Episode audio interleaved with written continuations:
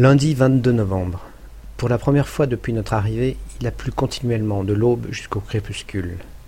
En fait, ce n'était pas une si mauvaise chose pour moi, car j'étais en retard dans mon travail. Je devais aussi planifier une intervention technique au relais radio, car j'avais remarqué depuis quelque temps déjà des problèmes de transmission. Je parie que l'antenne a encore cassé. Mardi 23 novembre. Le vent s'est levé pendant la nuit et n'a cessé de forcir d'heure en heure, atteignant 130 km à l'heure vers midi. C'était un mauvais présage pour la mission du lendemain. Néanmoins, j'ai continué à la préparer, comme si de rien n'était. En quittant la station pour regagner ma chambre, le vent m'a brutalement arraché mon sac à dos que je tenais nonchalamment par une des brides. Vous auriez dû me voir courir derrière mon sac comme un dératé à travers la pente couverte de mousse et de rochers qui mène directement à la falaise. Je l'ai heureusement rattrapé avant que tout ne finisse à la mer. Je n'ai finalement perdu que mon amour-propre dans cette affaire. Mercredi 24 novembre.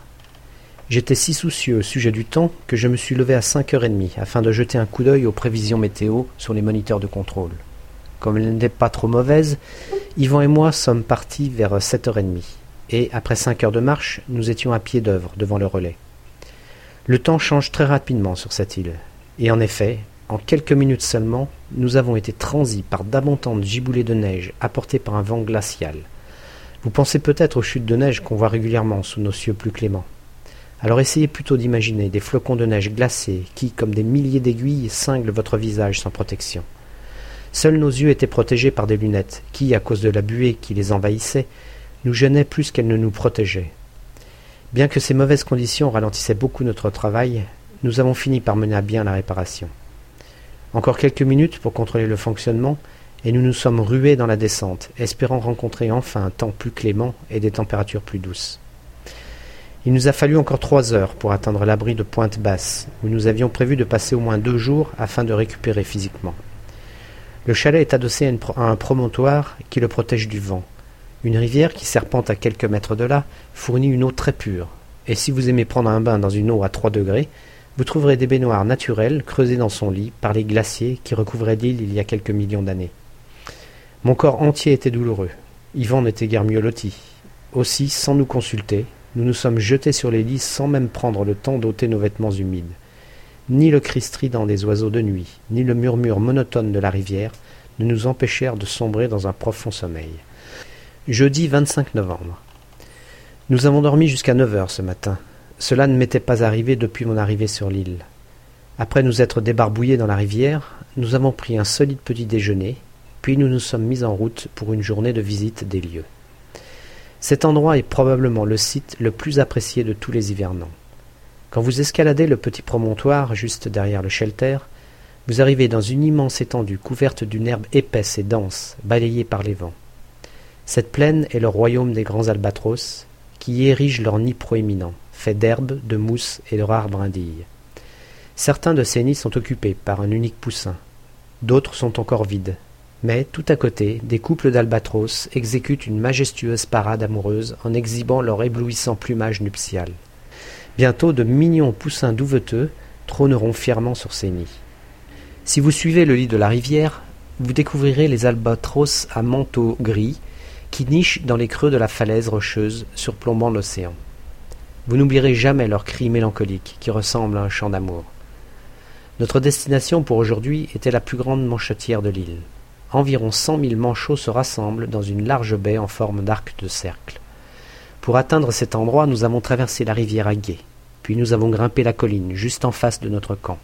Nous avons suivi pendant encore une heure un chemin à travers la colline verdoyante jusqu'à un escarpement qui, tel un inexpugnable donjon, protège un havre de paix où d'innombrables espèces vivent et meurent depuis des centaines d'années. De là-haut, nous avions une vue générale de la plage qui s'étire du bas de la falaise où la rivière se jette dans l'océan jusqu'à une inaccessible basaltique paroi rocheuse.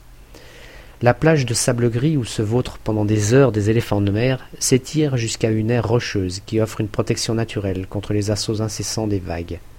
Une centaine d'otaries, ainsi qu'une colonie de gorfous sauteurs, a élu résidence dans un endroit reclus verdoyant appelé le jardin japonais. Nous avons rencontré les premiers manchots en descendant le long d'une impétueuse cascade. Il n'était pas très surprenant de les rencontrer à cet endroit, tant ces animaux sont étonnamment adroits, en dépit de leur démarche à la Charlie Chaplin. Ils se tiennent fermement sur le sol grâce à leurs griffes acérées, et quand ils trébuchent contre des racines ou des rochers, ils prennent appui sur le sol avec leur puissant bec et se redressent d'une franche poussée. Quelques mètres plus bas, nous sommes tombés nez à nez avec une dizaine d'éléphants de mer femelles, qui continuèrent à se prélasser au soleil en nous ignorant totalement. Un vieux pacha surveillait d'un œil discret son harem. Tout le haut de son corps était couvert de cicatrices, stigmates de ses nombreux combats avec d'audacieux ou imprudents prétendants. Nous avons laissé ces paisibles mammifères traverser la colonie de Manchot et finalement atteint le jardin japonais. Nous avons suivi un sentier tortueux à travers d'épais buissons jusqu'à la colonie de Gorfou, recroquevillée sur un escarpement terreux. Selon le dicton L'union fait la force, ils se serrent ensemble pour se protéger des oiseaux de proie. Malheureusement, des oiseaux tenaces les harcèlent constamment, et quand ils en isolent un, ils le mettent cruellement en pièces. Cependant, cette fois-ci, il n'y avait apparemment pas de danger, et ils paraissaient assez rassurés. Nous avons continué notre chemin et sommes entrés dans le territoire des otaries. C'était une vaste étendue verdoyante parsemée de mares. Tout autour d'elle, les jeunes s'ébattaient joyeusement dans des combats amicaux ou des jeux de chasse.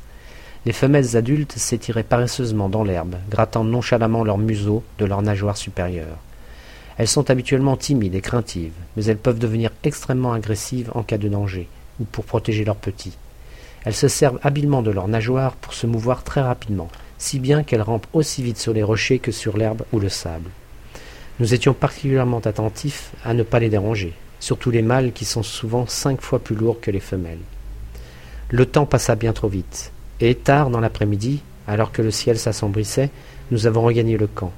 Nous étions fatigués et affamés, mais ravis et euphoriques après ce jour inoubliable.